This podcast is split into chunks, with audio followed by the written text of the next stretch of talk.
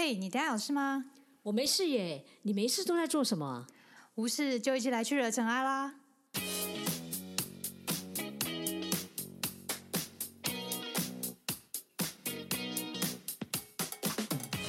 我是 Doran，是 Sandy，欢迎来到无事惹尘埃。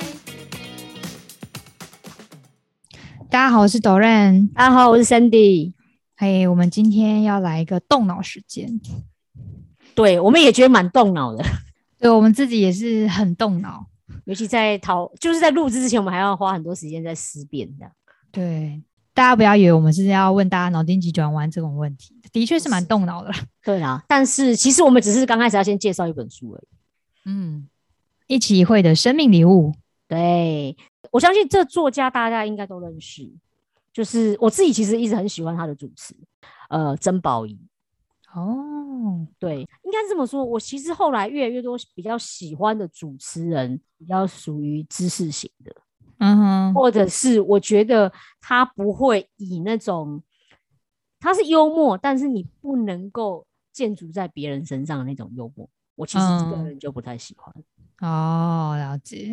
像我以前也很喜欢小燕姐，是因为她会损自己，但她不会损别人，然后她会很关注到别人的心理的想法。啊，对对对，像像这一种，像陶瓷，像这种，我其实后来就比较喜欢像这样的一个主持。嗯哼，那你怎么会选到这本书？想要对，其实我我刚开始会选这本书，是因为我之前先看完他的第他的前面那一本，嗯，就是人生最大的成就就是成成为你自己。哦，啊，他在里面其实有很多他自己对于人生当中的反思。那我看的时候，其实有对我自己来讲也会进行很多的想法啦。我觉得，嗯哼。所以后来当我看到了这个一期一会的生命礼物，嗯，你就会觉得哇，这个其实还蛮有趣的一个题目。所以我才想看这本书到底在写什么。哦，一期一会哦，对，所以他是为什么会讲一期一会？他会称之为一期一会，应该是说他在二零一八年的时候，嗯腾讯其实找他去拍一个影，有点像纪录片，嗯哼，它叫做《明天之前》。这一个纪录片，它其实是四段的旅程讨论的主题，比如说是讲安乐死，或者是像 AI 心爱机器人啊，或者是像美墨边境这种移民的，就是这种移民的问题，嗯，然后还有像是永生不死这样的一个议题。探讨很多人性跟社会核心的一些价值上去讨论，嗯，那对蛮都蛮有意思的。对 对对，那对他来讲，为什么他把它称之为一期一会？是因为做这个节目没有那么容易。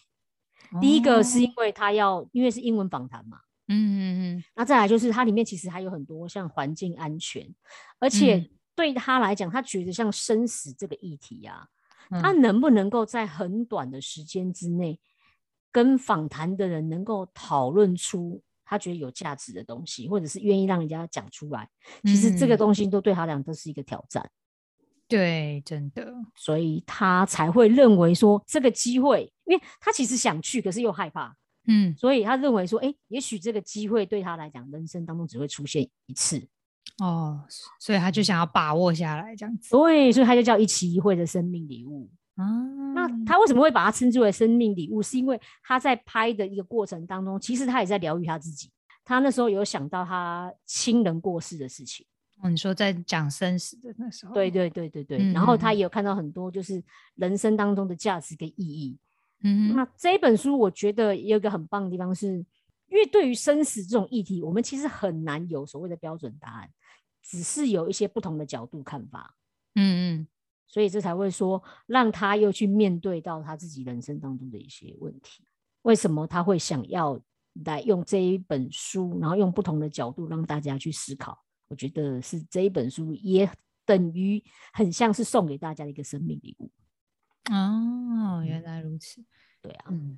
我也有看了这本书，我觉得哦，这几个议题，我我自己最有感觉是那个啦，就是 性爱极限，因为完全对这一块是没有什么想法的。但看完以后，觉得哦，原来有这么多的人在研究这一块，这样。那像它里面讲的那个永生的这件事情，我也不晓得，哎，永生居然也有协会，比如说，哎，我们现在有没有永生？然后比如说告诉你喝这个水可能就会永生。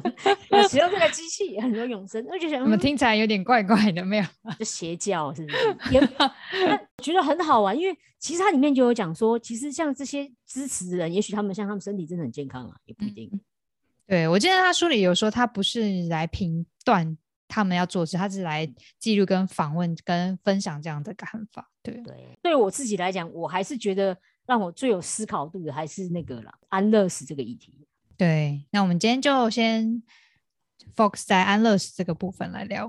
其实我那时候我曾经在看这本书，想要去看去影集上面看到，结果我还没有找到影集。你说安乐死的影集就是这个啊，就是他那个明天之前。哦，OK OK，还没找到，或许之后会出现吧。嗯，因为后面因为好像在大陆已经被禁播了。哈，哦哦，我觉得它的确内容是蛮，因为议题前卫跟议题有一些，可是我觉得很棒。嗯嗯，对啊，蛮可惜的。对啊，嗯，不过我知道 YouTube 上也可以看得到两集。哦，真的，真的，你有机会去看一下，去看一下。好啊，好啊，我们可以就是分享一下。好。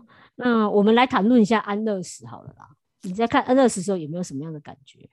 就是像这个议题，一定都会有赞成跟反对的，一定是有它的嗯争议性，所以才会拿出来讲安乐死。我觉得我之前忘记国中还高中，就是有第一次听到这个东西吧。我想说，哈，那为什么死叫做安乐死？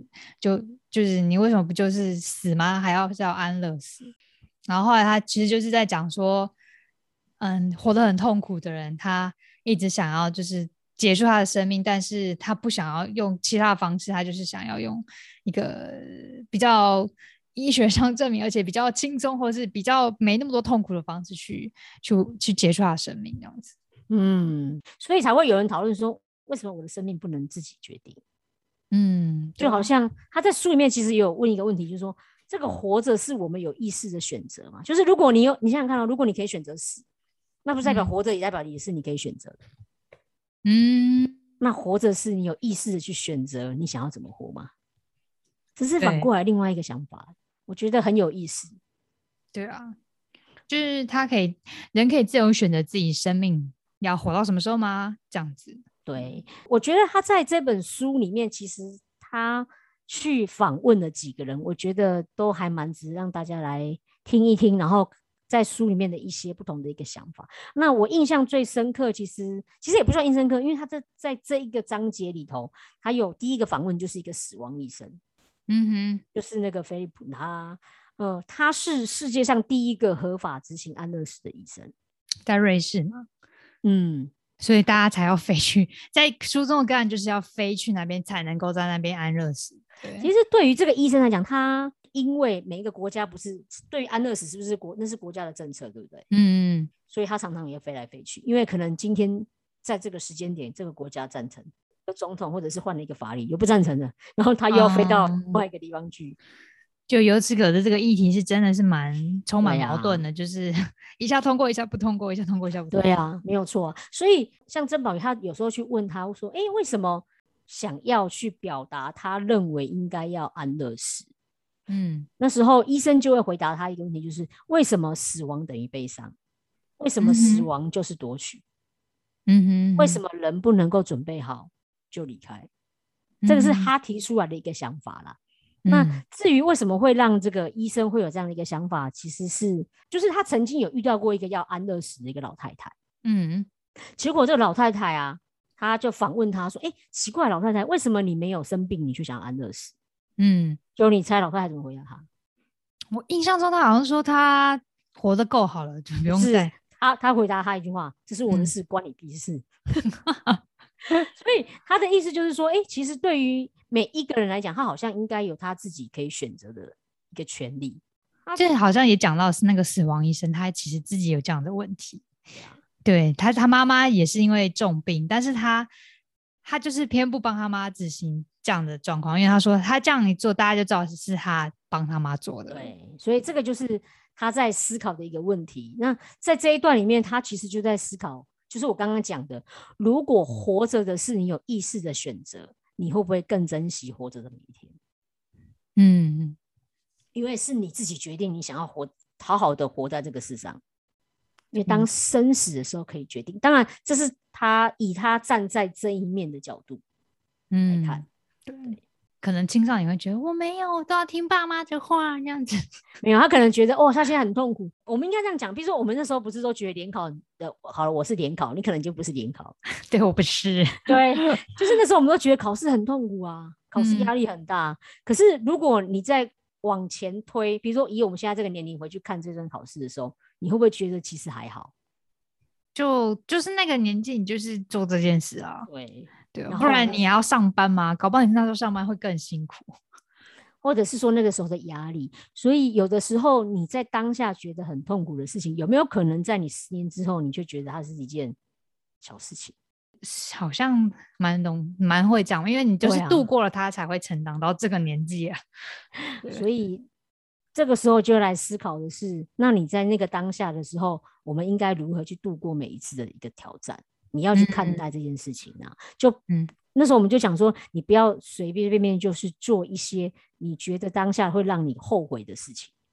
嗯嗯，对啊。其实这个我觉得是另外一个我觉得可以分享的一个议题啊。嗯，那所以如果选择安乐死，他们会会不会担心啊？我很后悔，我怕之后选择安乐死，然后怎么样怎么样之类的。因为你不会知道啊，因为你无法得知，所以你也许也不会。可是，在书里面就很有趣，是他找了第二个人，嗯，第二个叫蛮多的，他找蛮多的，但是他我觉得这两个很大的对比，因为我想问你，什么样的人你会觉得他想要安乐死？通常都是因为你觉得，呃，他有身体病痛嘛，嗯，或者是现在生活过得不好。对，他里面访问到了一个叫做真这个人，嗯，真他这个人他是一个重度残障哦。而且他被医生宣告他可能活没有很久，嗯，可是却没有想到他活了一甲子。对，而且他在访问他的时候呢，你知道他还去英国议会去阻拦这个安乐死的法案。嗯哼。可是你有没有想过是他为什么会反对？因为以他来讲，他如果现在是重度残障的话，他其实有非常非常多的不方便。他可能会觉得啊，我还是就就死好了，会过得比较舒服。因为也许下辈子投胎他会觉得会比较好。可是呢？对他来讲，他那时候回答他的话是说：如果他在出生的时候就因为这个法令，他决定结束生命，可是他就没有机会结两次婚。嗯，他提出来的另外一个反对的想法是：是谁有权可以帮谁决定生死？嗯，人不是应该都有活下来的权利？然后，或者是说，其实，在生命当中一个这么久的一个时间当中，你很难去。知道你未来会发生什么样的事情，可是你也不知道未来会不会让你觉得会越来越好，因为它变成是无所得知。对，就是会大家不知道未来会怎么样。但我觉得这个真的蛮厉害，虽然可能一开始条件就看看似不好，就是他是个残障人士，但他就是愿意活下去，他觉得他有活下去的那个目标。对，那便是相对于他觉得，哎，我觉得未来的生活是好的，所以他才会想要。再继续活下去，去创造他自己觉得我会变得比较好的生活。对于安乐死这件事情，他会觉得，哎，那标准评判到底会是什么？什么样的生活会让你觉得值得或不值得？其实这是一种让你很，我觉得很值得人生我们去思考的。所以，对于支持安乐死或不支持，我觉得当然两边都各有他的想法啦。嗯，只是你会知道是。或许安乐死，它也不是告诉我们要放弃生命，其实是更正向去面对那个生命吧。嗯，如果要谈到佛教里面的话，也是有这样的议题，就是也没有直接赞成，也没有直接反对，也是蛮有意思。所以有这样的故事吗？有啊，佛教有这样的故事，就是你知道修行有个法门叫做不净观吗？哦，这个我知道。对，那我觉得很酷。你有你有用过吗？当然没有啊。如果你真的用过，就是还蛮厉害，就是还可以，就是他那时候因为教这个法门，就是主要是让人家减少欲望，各种欲望，特别是可能对另外一个人的执着。所以你要不要讲一下什么是不净？不净观就是一种观身体很多不净啊，比如说你 会流流鼻涕、有眼屎啊，会撒尿这些。不净的观，就是你觉得人只要是人都会有这些，会产出这些就是不不肮脏的东西，然后去除欲念对方的一种方式。对，嗯，对他们可能就是关到我身体的各种议题啊，然后如果已经修行到很种很高的境界，就是可以看到身体的各种脏东西怎么从哪里跑到哪里啊，累积呀什么的，他们会觉得啊，这个人体真的是脏脏、很肮脏之类的，然后他们就产生极大的厌厌恶，所以就是自杀了。嗯，诶，可是我记得以前的不进关不是自杀，为什么？我之前听到的是说，当你对一个东西，比如说一个人，嗯，你过于贪爱，就是他用这个方法让你稍微去有没有有点 stop。对啊，对啊，他其实一开始的初衷就是这样，就是对峙你对于去除一个另外一个对峙的呃另外一个欲念的对象这样子。对，那他跟自杀又有什么关系？就是因为有人因为修到这样太太超过，他就觉得啊，他关他可能觉得人他主要就是说你人人都有这些。脏污的东西啊，那你看到对方的美女，比如说可能也可能，其实她的表面之下都有这些脏污啊，所以他就觉得啊，那我那我自己也是有这样的脏污，那我就他会觉得他对自己就是产生了厌恶这样子。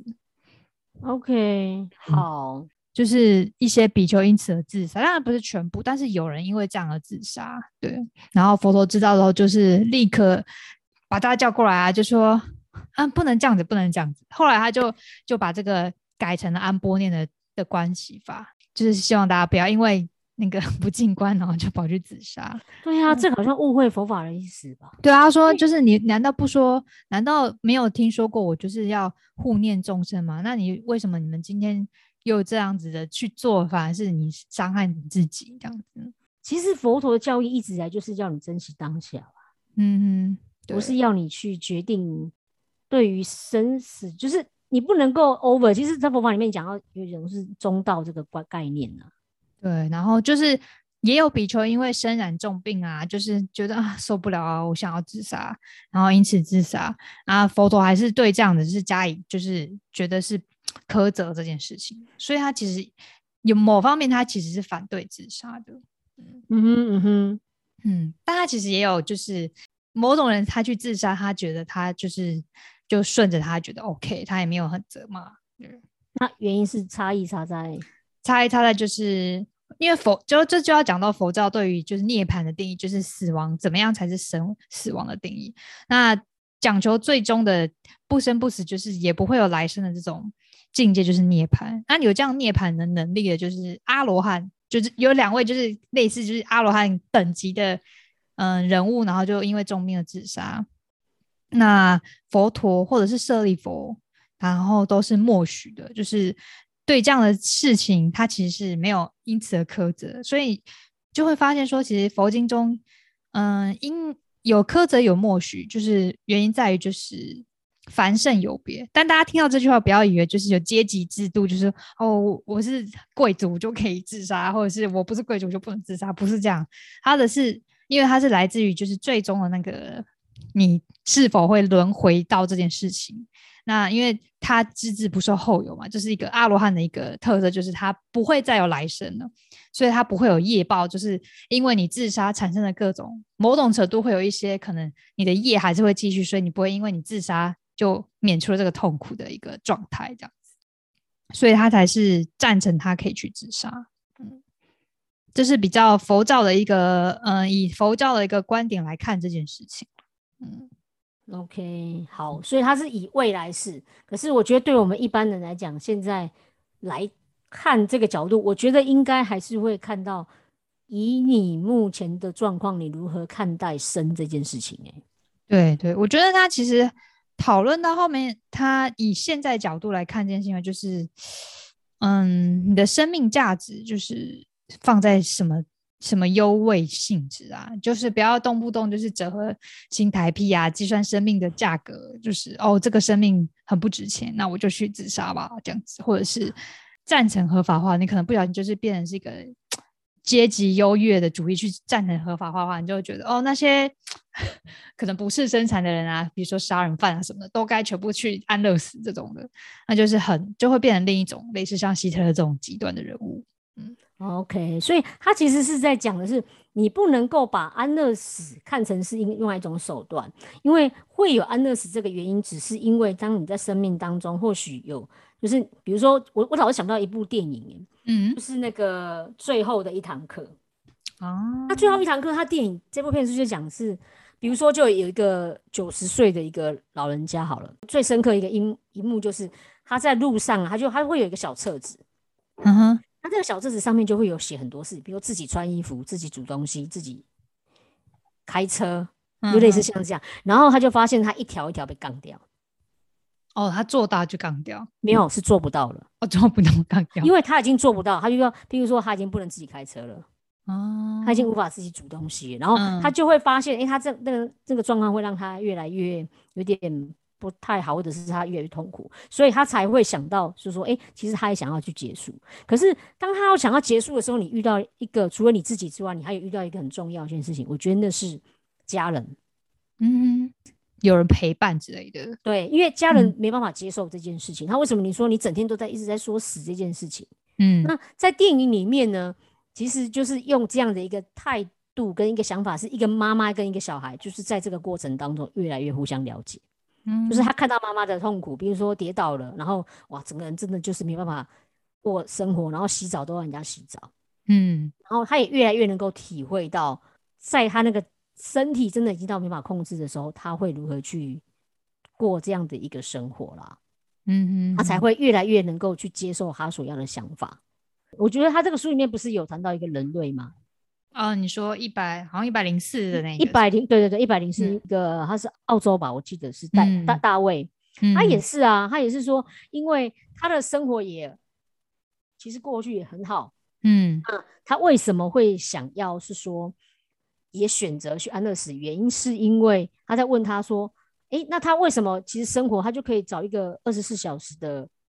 有点像看护，然后帮助他就好。可是就有人哦，就反过来问那个护士，那个护士就问他说：“你会喜欢二十四小时都被人家看着吗？”对啊，对，就会觉得很不方便啊。对，所以他才会是觉得说，当他自己是觉得他的日子其实越来越没有那么好的时候，嗯，去做这样的一个选择。所以这样的一个选择，它有一个前提耶。我我我觉得我在里面看到的是。他也是很热爱跟珍惜他自己的生命，然后他让他之前的生活事实上都超美好的，嗯嗯，只是他认为没有说一定要一直去绑着这件事情。然后我还记得那时候他在书里面其实也有写到，他其实办了一个仪式，后来要离开的仪式，其实那是在一个快乐的环境之下。嗯嗯，对啊，我记得他那时候。郑宝仪还是因此而上什么头条，还是因为他跟他一起抱在一起？对，有一个拥抱啊。对，因为他他好像就刚好跟他约一起吃个饭，然后他还看到他，就是他说他吃饭已经会掉东西了，他觉得就是人生到后面就是越来越很难控制他自己的时候，他觉得已经活得够久了，越来越没有更好。他认为说他没办法自由旅行，他没办法越来越自由的去思考他所想要的事情，所以他才会觉得说他想要去离开。嗯，对啊，呃，我觉得这个东西它带给我自己一个人生思考是，就让我想到有有一本书啦，它是耶鲁大学的那个哲学课，嗯哼，这个它里面是一个卡根教授，他用另外卡根教授，好，他就是一个名字，OK，啊，大家查书名就知道了，没关系，他对啊，他就是令人着迷的生与死，我觉得他在里面用一段很棒的一个话语是。两个之间他怎么样去一个思辨？他认为是这样哦。你想想看，你为什么会觉得死亡不好？嗯，我觉得现在过不好才想死啊。对，所以他认为死亡不好，是因为你现在觉得他不好，你现在觉得你现在过得不好，所以才想死亡。可是他反过来去思考一件事情哦，你之所以认为死亡不好，嗯，是因为你现在很好。嗯哼，所以你死亡不好，就是因为他把你剥夺走。嗯，你想想看，很多会想要离开的人，是因为他现在过得不好，嗯，才想要离开嘛。对，所以他会认为死亡不好，就是因为你现在过得很好，他把你东西拿走了，你才会觉得他不好吧？嗯哼。所以那重点要放在哪里？不就是你应该要让你的生命现在过得很美好，嗯，创造出一个你觉得很有价值，所以我才要活在这世界上，因为我有我想要做的事情。我想要完成我的梦想，我觉得我想要过一个有意义的人生。嗯哼，对啊，所以他才会认为说，哎，其实，在这个观点之上，你就会认为你的重心更应该去放在如何让现在的生命更好。因为对于未来的事情，或者对于死亡事情，你不得而知，也没有人知道。嗯哼，对，以那东西你就放着吧。面对死亡这件事情，嗯呃，你真正痛苦的是因为死亡的这个人其实他是无感的，但是对于身旁的人才有感吧。好，我觉得也嗯很难说，死亡他自己可能会对某些人也是会有一些牵挂之类的。呃，对，但是真正痛苦其实比较长的应该是家人吧。对啊，就是对啊，就是可能某某个亲人死去，但是可能缅怀他的人，就是反而就是记忆更久。对，对啊，所以他才会是说，你不要太执着于在这一块，就是面对于死亡。我觉得生死就是安乐死这件事情，可不可以选择？当然，我觉得就像你刚刚讲的，他有各种的说法。嗯可是面对于你，因为它有很多像你刚刚讲法规啊，还有很多你要去考量的事情上来说，那我们应该现在把它重心刚才放在，就创造出一个值得过的生活。嗯，对啊，因为那些法规什么，可能我们还没有办法到可以去推动啊，或者怎么样。但是我觉得它另一个意义就是让我们思考，就是我们可以怎么样让我们生命过得就是活得很很值得，让你再继续奋斗下去，或者是让它过得更好这样。对，而且你也相信未来其实他过得越来越好，所以你才嗯选择我想要活下去。嗯，对，我觉得某种程度也是你要有信念，就是你会越来越好，然后你可以，你也可以越让生活过得越越好，这样子。嗯，那其实我觉得刚刚讲到佛教对于这个议题，它其实它的结论，我觉得目前可能大概赞成就是，它是会因为同情而缄默这件事情嘛，因为 它佛教也从未从未就是大声的说，嗯，我要反对安乐死，也不会特别说，因为当事者会有一份对于他们的 同情，就是我们这样子反对安乐死，因为他也知道照顾病人很多时候是病人自己是也是很痛苦的，但也他不可能就是又大声疾呼要安乐死合法化，因为这和极力主张安乐死合法化也还有一段距离，因为每个人他的忍受程度不一样，可能有人刺到一针就觉得天哪，我没有办法忍受，然后就安乐死，你就觉得这其实还有比这更多安这种更大程度的痛苦，你就这样去安乐死，就是就是这很容易钻那种牛角很难尖，对对对，然后而且法律条文是很刚性的，就是你一旦之后容许之后，就是他这里很难主观认定痛苦是是它的差异到底是多少这样子。没有错。我我们常会觉得说，你痛苦这件事比较而来，嗯幸福也是比较而来的。你永远都不是最好的，可是永远都比你不足的人。嗯嗯所以你怎么看待这件事情？嗯，所以就是大概就是同情在那些无奈中必须做选择安乐死的个人或家属，但是却因为无法同情而大胆而鼓吹就是安乐死可以合法化这样子的事情。对，其实道理我们一直在执着于到讨论是不是安乐死之前，其实真的是要有一个一个你值得过的人生啊。嗯，对啊然后其实我觉得这本书后来对照的也有一个很有趣的议题，就是在讲永生这个部分。对，最嗯后一个章节，我觉得它也超好玩的。对，就是刚好有有一群人很想要在讨讨论怎么死，然后一群人就在想讨论要怎么活更久。对他会认为是说，能不能人能不能够活到更多？嗯，说一百、两百、三百，类似这样这样。对，我我问你，知道有些我们古代中国人应该有这种历史吗？你知道有谁会想要活这么久？有啊，你最有名的就是那个啊，炼丹啊，有没有？秦始皇大家都知道，对，他是最有名，的他啊。嗯，其实还蛮多很有名的君王也都有哎、像汉武帝也有啊，唐太宗其实也有。哎，可是你讲这三个人，你有发现到一件事情？嗯这，三个都是很知名的皇帝，就是他们其实文攻武略都很强，对，嗯，所以这就是因为他们很强，他们才想要继续下去。如果很弱的人，可能就心里想说，最好赶快就是我结束，我简简单单结束我这一生就好了。对啊，所以你看，所以他应该比较起来也一样哎、因为他认为他可以改变，或者是他认为他有权威，他嗯才会认为他想要永生哎、嗯，对。然后我就觉得，哇，他去竟然还有一个永生的组织这样子，每一个永生的协会，他们就是每一年会到，哎、是每一年吗？好像是对，就到某一个地方，然后就会告诉你如何，比如说永生法、永生的就是一个永生的聚会吧。然后各种类似厂商，我不确定是不是厂商，反正各种方法或者是各种道具都会在那边，就是大家跟大家展示这样子。我完全没有想到会有这种协会。但我觉得好像也可以想象，毕竟你看，就是古代就有秦始皇这种人物，到现在一定都会有人在想想要长生这件事情。也是啊，这个啊，木乃伊就是埃及呀，也是希望有人可以永生啊。对，但是木也是一样，就是能做埃及木乃伊的，都是埃及那个时代的富商啊、显达贵要才会想要让自己能够做成木乃伊，然后得到永生。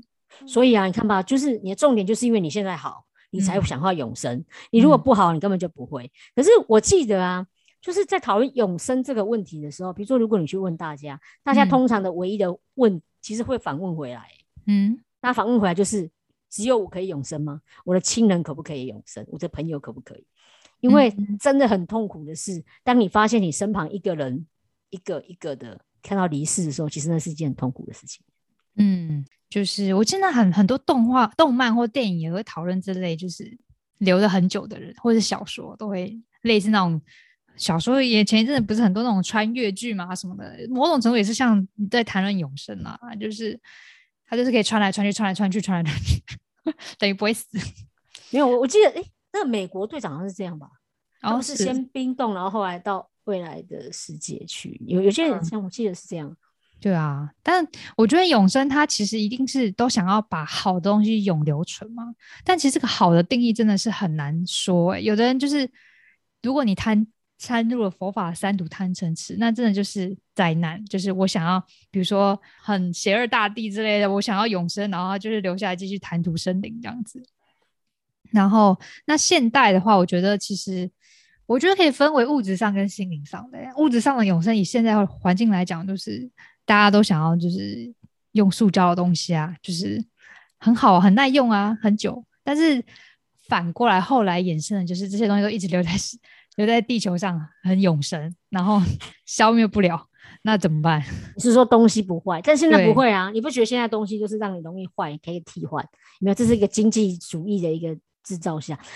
呃，但是你这个主题却让我想到一件事情，是有关于直癌这件事情。直癌，因为我常常跟人家分享，你想想看哦，呃，我们刚刚讲，你刚刚说三百岁，我觉得是有一点目前可能还没办法做到，可是，一百岁应该现在不太很难吧？嗯，就是有可能，有可能，有可能，有可能不会到几率是完全零，对不对？那我们再推一点点哈，我们就讲九十岁好了。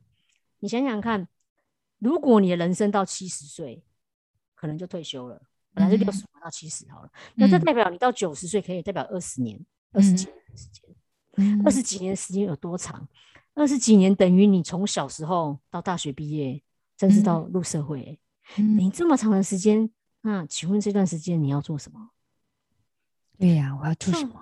对呀，因为他们大家就说，你知道，你人生当中其实可以分为三个三十，三个三十哦，就是就是你看哦，你从就是零岁到三十岁，我们把它定为是学习年学习层，因为你完全都在学习嘛。嗯，哦，然后再来就是你接下来从三十一岁之后到六六十岁中间，其实大概都在发展你自己的一个兴趣或者是事业的一个状况，然后组织一个家庭起来。嗯哼，那现在问你啊，那请问你如何去定义六十到九十这段时间？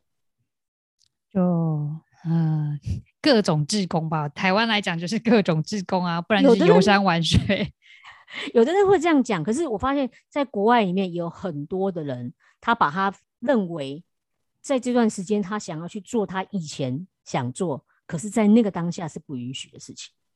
或者是创造出一些更不可思议的事情，我就记得在大陆有一个啊，那个一个作家，他是这样哦，他那个时候不认识字，因为他是属于日本战争那个时候，嗯，国共就在更早之前，日本战争，你是说第二次世界大战还是？不是不是，哎，也算是也算是是第二次世界大战，就是中国有没有那时候，嗯，中被日本跟日本对那时候，OK，那在那段时间的时候，OK，所以他没有什么受教育的机会。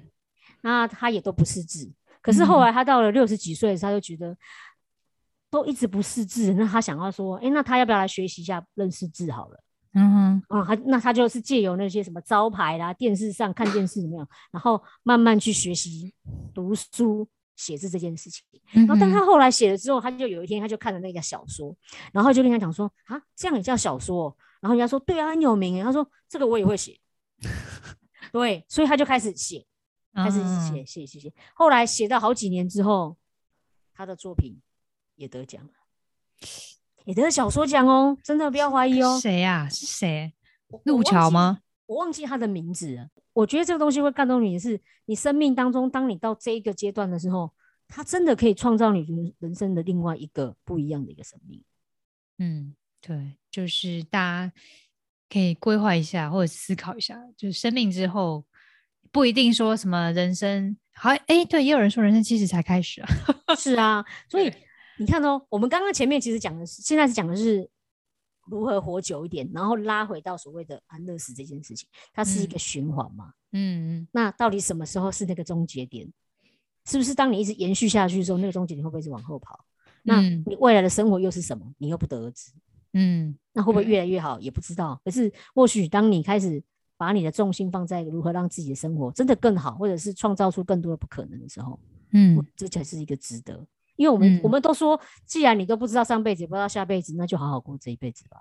嗯，对啊，对啊，除非你修到你就是可以观过去跟观未来，这禅修师傅常常这样讲。你如果修得到的话，你就可以看得到，对，看得到你就知道你要怎么做了。但有时候我真的也不太，不是不太相信。我觉得我对神通这件事尊重，但我觉得我会害怕，因为我觉得有时候不知道有不知道的好啊，是没错啦。我觉得不知道它之所以会让你有个好，那我先问你：如果我告诉你一切你都知道了，那你还要努力吗？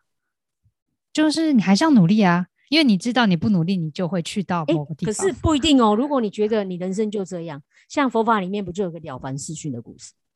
哦，对啊，但那个就是他那个算是励志吧。他后来因为这样，他就是去做好事来改变他的命运。所以他本来就有可能呢，因为你因为做哪些事情结了不同的缘，可能会有不同的改变。其实你不得而知，嗯，那那为什么就不这样努力去做？嗯哼，就是其实我觉得，先不管能不能看到未来会，但是你就是你如果知道一件事情的趋势，你这样做会往不好，你这样做会往好，那你肯定会想要做往好的事情，对，你会知道关键点是什么，然后为什么这样做会往好的，你就会一直去做。我会往好的那些事情，嗯，没错。所以我觉得他书里面呢，在最后的时候，其实我有一段我也还蛮喜欢。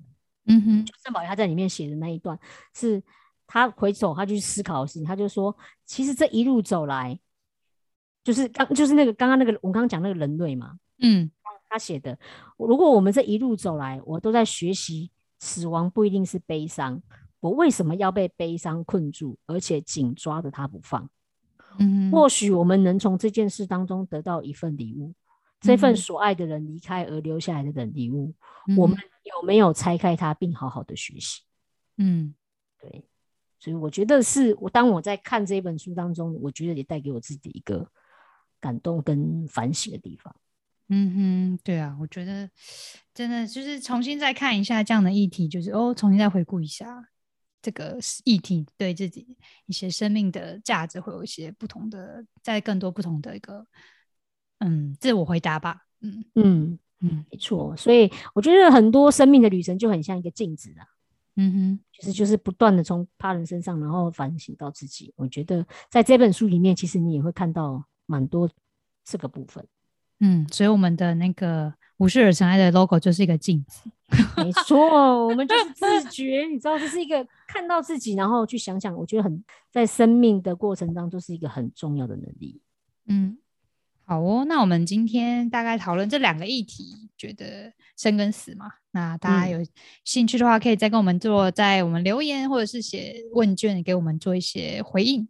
对呀，或者是你有什么样不一样的想法，我觉得你也可以跟我们在留言处分享。